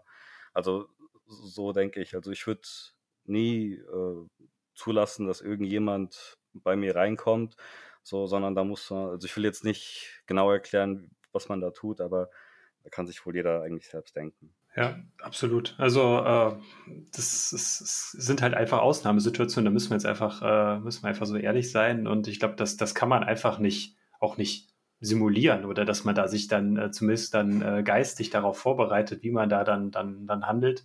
Man, man kann vielleicht nur als als an als als Hinweis geben, dass man immer versuchen sollte zu deeskalieren im Zweifelsfall und dass man äh, dann auch vielleicht an die an diejenigen Personen dann auch appelliert, okay, äh, lass uns da irgendwie eine vernünftige Lösung finden in irgendeiner Form und dann dann ähm, dann soll das dann auch soweit dann gut sein. Ähm, es, es gibt auch noch einen anderen Punkt, den ich auch noch ansprechen wollte, wo wir so ein bisschen dann äh, über so über Notfallplanung reden. Ähm, das ist zumindest das, wo ich mir äh, momentan viel Gedanken drüber mache. Ähm, das, ich habe das jetzt als so Notfallpläne für die eigene Familie. Ähm, also ich wohne mit meiner Freundin zusammen und meine Eltern und meine anderen Teil meiner Familie wohnt halt in der Stadt verstreut. Ähm, und wir hatten eben schon mal darüber gesprochen, dass die Kommunikation in so einer Situation dann äh, sehr schwierig ist dass man halt dann auch nicht, überhaupt nicht kommunizieren kann und ja auch nicht abschätzen kann, wie lange dann so ein Stromausfall dauert. Also wir haben zum Beispiel jetzt für uns in der Familie festgelegt, äh, dass wir wir haben einen festen Ablauf. Wenn der Strom länger als zwölf Stunden weg ist, treffen wir uns bei meinen Eltern, weil die auch dann äh, im Eigentum wohnen, wo man sich viel besser auf sowas dann äh, quasi, wo man sich dann zentralisiert dann in der Familie dann, dann treffen kann. Ähm, das Gleiche ist natürlich dann auch, was auch ein Problem ist, wenn man noch äh, Großeltern hat, die nicht mobil sind in so einer Situation. Wie kümmert sich man um die, dass man das einfach vorher schon mal alles besprochen hat? Wer kümmert sich um wem? Wo trifft man sich? Und äh, was macht man dann in solchen Situationen? Und wann macht man das?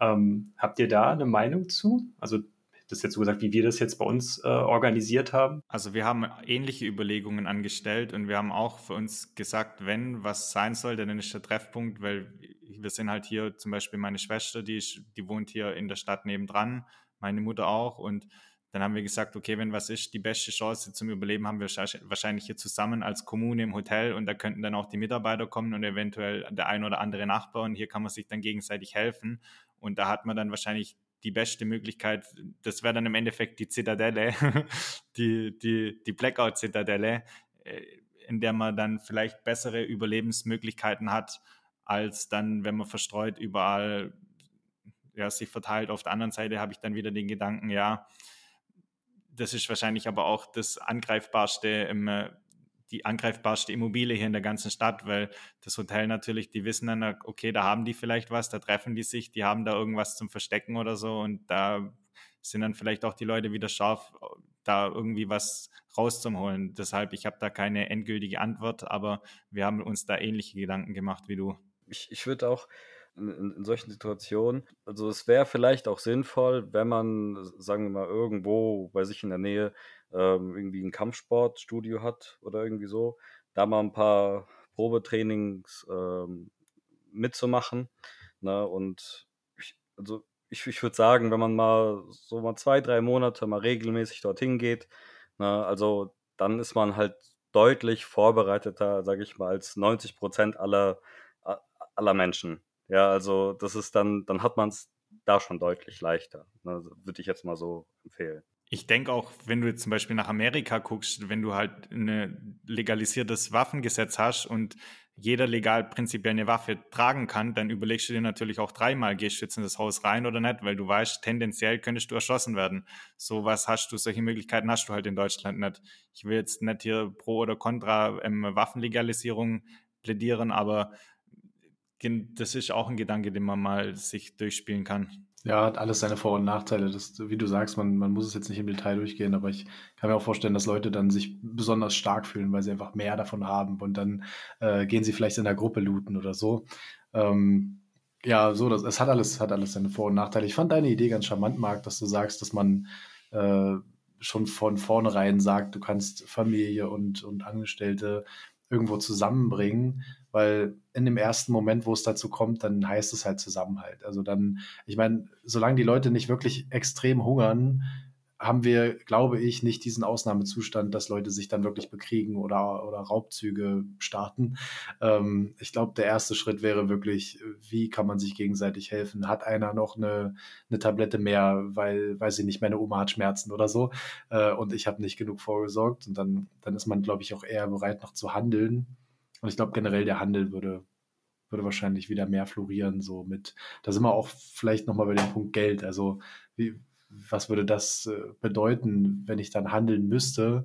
Dann würde ich wahrscheinlich ganz schnell wieder zu, äh, ich tausche ein Stück Fleisch gegen eine Packung Schmerztabletten oder sowas, dass wir wieder an so einem Punkt wären.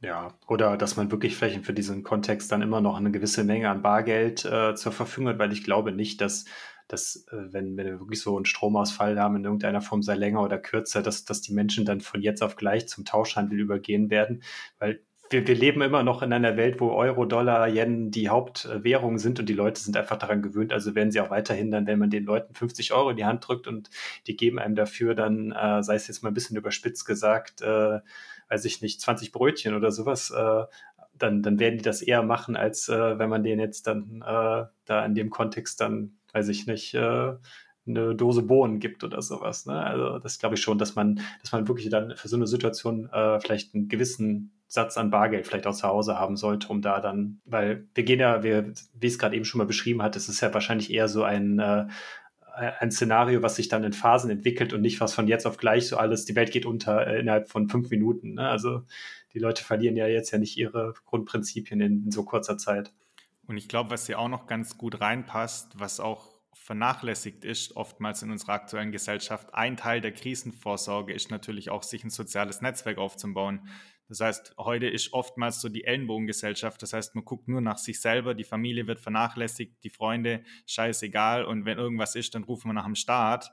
Und dass man sich einfach auch schon sozial ein Umfeld aufbaut, dass man seine Freunde gut behandelt, seine Mitmenschen gut behandelt, den Nachbar gut behandelt, mal Hallo sagt, mal Ciao sagt und einfach da auch schon ein Netzwerk aufbaut, auf das man dann in einem Krisenszenario zurückgreifen kann. Und das ist oftmals vernachlässigt aktuell in unserer Gesellschaft, meiner Meinung nach. Ich denke, was auch wichtig ist, äh, Alkohol und Zigaretten da zu haben, weil ich glaube, damit wird man je nachdem auch ähm, weiterkommen. Ne? Weil ich kann mir schon vorstellen, wenn jetzt, wenn jetzt wirklich nichts mehr, äh, nichts mehr geht, es ist kein Strom da, dass der ein oder andere dann wirklich sagt, hier, was will ich mit deinen Euros? Na, gib mir was anderes, ja. Also kann ich mir schon vorstellen. Und ich glaube, mit Alkohol, ich glaube, da kommt man, kommt man, kann man auch weit kommen, also bei bestimmten Leuten. Ne? Ja, vermutlich. Ne? Also äh, man sieht ja auch im Gefängnis, da, da, gilt ja auch als Währung quasi Zigaretten oder zumindest wird so gesagt. Äh, ich war noch nie im Gefängnis, deswegen kann ich das nicht beurteilen. Aber das ist ja immer so diese, äh, diese Zigarettenstandard. Genau, der Zigarettenstandard im Gefängnis dann. Zumindest wie er dann auch in Hollywood oder sonst wo dargestellt wird. Ne, absolut. Ähm, äh, stimme ich dir auch, würde ich dir auch so zustimmen, aber auch wieder im Kontext dann, ne, dass wir da, äh, dass sich so ein Szenario dann halt in Phasen entwickelt, ne? dass das quasi dann eher dann äh, im späteren Verlauf von so einem Szenario dann dann wirklich dann, dass dann auf diese, äh, ja, auf die Tauschwirtschaft dann vielleicht dann irgendwann zurückfällt. Ne? Äh, deswegen wahrscheinlich Bargeld und über solche Dinge nachzudenken. Gut, äh, wir sind ja schon über eine Stunde, Stunde zehn Minuten gleich. Ähm, ich würde gerne noch mal, äh, vielleicht noch mal ganz kurz, äh, Henry, du hattest es äh, ganz am Anfang mal kurz angesprochen bezüglich dieser Notstromaggregate, Notfallbatterien. Ähm, kannst du ein bisschen dazu was sagen, ähm, wie diese Dinger funktionieren, ähm, damit man vielleicht auch noch mal den Leut, die Leute abholt, die jetzt nicht wissen, wie sowas, wie das grundsätzlich funktioniert und was man da, was für Möglichkeiten man damit hat und dass das auch durchaus im Kontext von, wenn man nur, selbst wenn man nur in der Wohnung lebt, äh, dass man sowas verwenden kann. Ähm, kannst du da ein bisschen noch mal was zu deinem Setup vielleicht erzählen und auch äh, vielleicht ganz konkret, was du dir da angeschafft hast äh, und wie das, wie das funktioniert? Mhm. Ähm, also, also ich, ich wollte mehr haben als nur eine, so eine kleine Powerbank mit 1000 Watt oder so, sondern ich, ich will halt wirklich äh, die ganzen, äh, ich, ich habe zwei Kühltruhen, ne, die voll sind, sondern es gibt auch noch zwei Kühlschränke so und ähm, die ganzen Lebensmittel, die sollen ja auch nicht schlecht werden. Ja. Ähm, also ich wollte, das wollte ich haben und je nachdem, wenn es halt auch im Winter ziemlich kalt wird, da wollte ich auch in der Lage sein, auch mal eine Heizdecke ähm, anzuschließen. Ja. Und, und deshalb ähm, hatte ich mal geguckt, und zwar hier äh, EcoFlow Delta Pro äh, mit 3,6 Kilowatt äh, Speicher. So, und die kann man einfach in die Steckdose stecken oder hier mit so einem 12 Volt Autostecker oder auch an der Ladesäule, wie, wie beim E-Auto kann man die äh, Dinge aufladen oder halt direkt ähm, so ein Solarpanel anschließen. Also da gibt es halt viele Möglichkeiten. Und ähm, ja, und du kannst da halt, äh, ich, ich habe das auch getestet, also ich habe kein Gerät äh, bei mir zu Hause gefunden, wo, wo der Akku dann aufgibt. Ne? Also ähm, ich, ich kann halt wirklich gleichzeitig alle Kühltruhen und Kühlschränke dort anschließen. Nur bei 3,6 Kilowatt hält das auch nur ungefähr einen Tag lang. Ja. Da gibt es dann die Möglichkeit, an dieses Gerät noch zwei zusätzliche Akkus anzuschließen. Ja, die haben dann auch nochmal 3,6 Kilowatt, also fast bei 12 ähm, Kilowatt. So, und. Kilowattstunden. Nicht, dass wir uns nachher der Jesse ja. noch fertig macht, dass wir hier immer das Falsche sagen. Wir ja, reden natürlich von Kilowattstunden. Ja, genau. Und ähm, so, das ist halt so das Setup. Und da kommt halt, ähm, klar, also Solar noch, äh, ist halt noch auf dem Dach. Und dazu, falls das äh, nicht reicht, äh, dann halt noch ein Dieselgenerator. Also ein äh, Inverter. Genau, Inverter ist das. Ähm, und zwar ist der Gedanke äh, so, dass ich möglichst die Akkus halt immer mit äh, Solar äh, aufladen möchte. Aber manchmal äh, kommt halt einfach nicht genug äh, Sonne runter. So, und dann muss man dann halt den, den Generator anwerfen. Und die Idee ist die, dass die Akkus dann an den ähm, Generator angeschlossen werden und gleichzeitig dann auch die äh, Kühltruhen und sonstige Powerbanks, die noch zu Hause rumfliegen, die kommen dann alle dann da dran. So, und ähm, genau, dann kriegen die alle Strom, die Akkus werden geladen. Und so eine Kühltruhe, da hatte ich jetzt auch getestet jetzt äh, im Sommer, also es reicht, wenn die ähm, einmal am Tag mal eine halbe bis, bis eine Stunde Strom kriegen, das reicht. Eine verbraucht ungefähr 100 Watt, äh, 100 Wattstunden Genau, so eine Heizdecke, ich habe so eine große Heizdecke, die verbraucht auch so um die 100, aber ähm, aber ähm, aber halt nicht gleichmäßig, sondern halt so in, in so Intervallen. Also, das, also so sieht das halt aus. Solar, ähm, der Energiespeicher, also der Akku und halt ähm, so ein so ein Generator. Ja, also das ist halt so das äh, Setup und ich will also ich habe mich jetzt auch für Diesel entschieden, weil bei uns, wir haben alle Diesel. Also es macht für mich keinen Sinn, da jetzt mit Benzin rumzuspielen, weil ich habe halt außer bis auf den Rasenmäher nichts, was äh, mit Benzin läuft. Ne?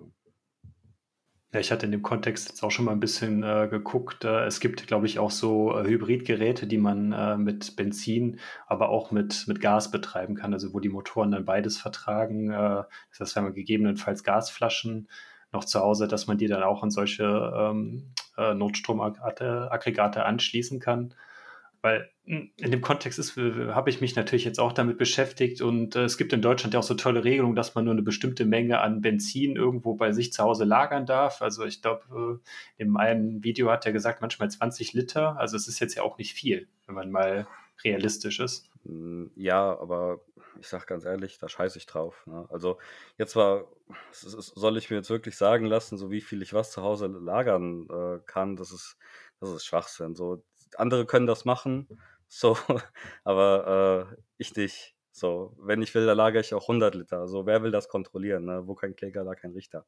Absolut. Lass mich nur eine kurze Frage. Also super auf jeden Fall schon mal für den Überblick. Ähm, hast du das bei dir, äh, dieses Setup, was du gebaut hast, bei dir direkt ins, äh, mit in die Hausverteilung integriert oder arbeitet das bei dir alles als, äh, als, als Insellösung, die du dann ad hoc ähm, quasi dann zuschalten kannst? Also ähm, es gibt die Möglichkeit, da hier bei, bei EcoFlow sich da diesen, äh, ich weiß nicht wie das, Smart, irgendwas hier so ein Kasten, so, da wollen die äh, aber 1600 Euro haben ähm, dafür. Und da habe ich mich einfach dazu entschlossen, eine Kabeltrommel, ein paar Verläng Verlängerungskabel, so und, ähm, und im, im Notfall, dann werden die halt rausgeholt, da werden die Geräte miteinander alle verbunden, so und, ähm, und dann klappt das. So und, und nochmal was zu dem Generator der steht jetzt aber auch nicht draußen, na, ne, sondern äh, der steht drin und ähm, weil ich habe halt keinen Bock drauf, wenn, wenn andere keinen Strom haben, dass sie dann meinen Generator hören. Na, ne, weil, also ich, ich werde auch keinen, also selbst wenn ich es machen kann, dass ich das Licht anmache und fern, ich könnte auch, ich könnte auch Fernseher gucken, wäre ja auch kein Problem, ne? Aber ich würde eher einfach nur Kerzen anmachen, oder mal mit der Taschenlampe rumlaufen, auch die Fenster nicht äh, verdecken, weil ich denke, die anderen sollen ruhig sehen, dass ich auch nur äh, Kerzen habe und genauso arm dran bin wie jeder andere auch. Ne? Also ich will, man muss ja den Leuten keinen, keinen Grund geben. Ne? Ja, da ist man wieder bei dem Punkt, dass man ähm, nicht unbedingt sagen sollte, zeigen sollte, was man jetzt vorgesorgt hat, wenn es soweit ist. Ich meine, da ist man dann schon so ein bisschen auf sich selbst gestellt. Ich sag, zumindest in diesem äh, Inside-Szenario, was wir da diskutiert haben. Das stimmt, da muss man auch aufpassen. Cool. Ja, dann erstmal vielen Dank an der Stelle. Ich weiß nicht, habt ihr noch Punkte, über die ihr auf jeden Fall sprechen würdet? Ansonsten. Äh ich habe vielleicht noch eine kleine, eine lustige Ausklangsstory zum, wenn wir jetzt eh beim Ende sind. Hau raus. Und zwar, wir hatten es ja vorher, dass man auch mal mit den Großeltern reden soll. Und dann hat mir mein Opa erzählt, ja, sein Vater damals, also mein Urgroßvater, damals im, im Krieg und Kriegsszenario und dann hat er auch gepreppt und hat hier alle seine Vorräte und Büchsenwurst und was weiß ich, oder nicht Büchsenwurst, aber die ganzen Konserven oder was weiß ich, was er da hatte, hat er halt alles genommen, hatte dann so ein Loch oder das war halt so ein, so, so ein Loch und da war irgendwie, hat er das mit, mit Holz oder so aus, ausge, ähm, ja, wie sagt man, ähm, ausgebaut und da hat er dann halt so seinen Prepper-Bunker gehabt und dann war er ganz stolz auf den Prepper-Bunker und das Witzige ist, im Krieg, ich weiß nicht, waren es dann die Amis oder irg irgendwelche Leute sind dann gekommen. Auf jeden Fall ist dann eine Handgranate reingeflogen in den Garten und genau der Prepper-Bunker wurde erwischt und alles Nein. war dahin. oh, krasse Story. Ja. Heftig. Passt auf, wo ihr eure Sachen preppt. das heißt, dezentrali dezentralisiert eure, eu euer Gepreppere. Gut, guter Punkt auf jeden Fall. Ähm, ja, ich weiß nicht, äh, wenn wir jetzt wirklich zum Schluss kommen, äh, Henry, Mark, habt ihr zwei, äh, wenn, wenn ihr ein, ein, eine Sache den Leuten mitgeben wolltet, worauf sollten sie auf jeden Fall äh, aus eurer Sicht am ersten achten, damit man zumindest schon mal so ein bisschen besser vorbereitet als vielleicht 80 Prozent der restlichen? Ich glaube, ein wichtiger Punkt ist, es hört sich jetzt natürlich egoistisch an, aber wenn zum Beispiel du im Flugzeug, so sagen wir mal, Sauerstoff geht weg, du musst immer erstmal die Sauerstoffmaske auf deinen eigenen Kopf setzen. Und dann, wenn du wieder selber atmen kannst, dann kannst du auch nach deinen Freunden und nach deiner Familie gucken. Das soll jetzt nicht kein Aufruf zum Egoismus, aber erstmal muss man nach sich selber gucken und wenn man selber gesund und mit klarem Kopf und Verstand ist, dann kann man seinen Freunden helfen. Ja, das, das, äh, ich, ich sehe das genauso. Ähm, also es ist grundsätzlich ist das sowieso gut, äh, aufzupassen, so wie viel man, wie viel man den Leuten erzählt, ne? Ähm, weil auch wenn, ich, ich sag mal, ähm, wenn man, wenn man Freunden zu viel erzählt, dann können das auch ganz schnell Feinde werden. Ne? Also ich meine mal, ähm, ich meine, irgendwo bei Twitter hat das auch da jemand bei mir kommentiert, so man sollte ja solidarisch sein und so. Ich meine, man kann ja solidarisch sein, ja, aber ich muss ja nicht äh, allen erzählen, so was es alles von mir zu holen gibt, so alle alle darauf aufmerksam machen, so hier, ich habe Strom, ich habe äh, hier ein paar Dosen, äh, mir geht's gut. So, da könnt ihr alle vorbeikommen. Ähm, ja, also ich glaube, das ist wirklich einer der wichtigsten Punkte. Und ähm, ja, und, und, und ich finde es halt auch enorm wichtig, äh, wirklich äh, auch mal jetzt in solchen Zeiten einfach mal so einen äh, Selbstverteidigungskurs, einfach nur mal zu besuchen, mal so ein Probetraining zu machen. Ne? Auch wenn man nicht sportlich ist, das ist gar nicht schlimm. Ne? Dort sind alles Mögliche an Leuten, alte, junge, Frauen, klein, groß, dick, dünn. Und ähm, man kann dort halt in sehr kurzer Zeit äh, sehr viel lernen. Ja, also das ist wirklich, ich denke, das ist ein guter Tipp, so einen Kurs mal zu besuchen. Sehr schön, super, vielen Dank. Dann an der Stelle schon mal auch nochmal noch mal danke, danke, dass ihr da wart. Ich finde das, ich denke, wir haben da jetzt mit der Folge äh, einige wichtige Punkte angesprochen, die vielleicht auch viele Leute bisher trotz äh, Twitter und so weiter im Bitcoin Space äh, noch nicht so auf dem Schirm hatten und äh, dass man da auf jeden Fall äh, noch Nachholbedarf oder dass man da vielleicht dann über sein eigenes Handeln nochmal sich mal selber reflektiert, ob man vielleicht nicht noch ein bisschen besser einfach, selbst wenn dieses Szenario, was wir jetzt hier die ganze Zeit beschrieben haben, nie kommt, was ja, was sich jeden von uns, also was, was sich wahrscheinlich alle uns wünschen würden, dass wir das nie brauchen. Einfach um das auch nochmal äh, klar zu sagen. Wir wollen nicht, dass das passiert. Am besten ist, wir schaffen uns das alles an und wir essen es dann kurz vor Mindesthaltbarkeit, Datum alles auf und kaufen das dann wieder neu. Das ist einfach der Idealzustand, dass wir einfach nie in diese Situation kommen. Aber wenn wir in diese Situation kommen, dass man dann einfach nicht wie der Ochse vom Berg steht und sagt so, oh, und jetzt, was, was passiert jetzt? Und das ist einfach, glaube ich, wichtig auch nochmal am Ende zu sagen. Gut, wenn ihr nichts mehr habt, ähm, es, ihr signalisiert alle nicht. Wir haben noch ein paar Boosts, dadurch, dass die Folge jetzt ja heute Mittwoch erschienen ist oder erscheinen wird. Ähm, lesen wir noch mal ganz kurz die Boosts vor, die wir seit dem letzten Mal bekommen haben. Äh, ich mache das mal ganz schnell. Das waren einmal 7000 äh, 7 Toren Satz vom Blaubeer äh, zur Folge mit dem Johannes zur Bitcoin- und Persönlichkeitsentwicklung dieser Bereich des Kaninchenbaus ist definitiv noch zu wenig beleuchtet. Danke, dass ihr damit angefangen habt. Danke dir, Blaubeer. Genau. Dann haben wir noch 21.000 Satz vom Wineline bekommen zu der gleichen Folge. Spiritualität ist so wichtig, geniale Folge. Und cool, dann gab es nochmal nee, 1021 Satz vom Garfield unterstrich 218 zur Honey Badger Folge von ähm, vom Jan Paul. Launier Talk. Jetzt habe ich Casa, Honey Badger, FOMO und freue mich auf, den, auf das Pleb Camp in Innsbruck. Unterstrich Garfield. Ja, dann auch vielen Dank an dich und vielen Dank an die anderen Boosts. Ähm, gut, dann habt ihr noch was zu sagen? Ansonsten machen wir die Folge rund. Danke euch. Ciao, Danke, dass ihr da Danke. Genau, perfekt. Super. Dann, äh, ja, Focus on the Signal, not on Lois. Äh, bewertet uns, folgt uns, den üblichen Kram und äh, bis zum nächsten Mal. Ciao, ciao. Macht's gut. Ciao. Ciao. Ciao.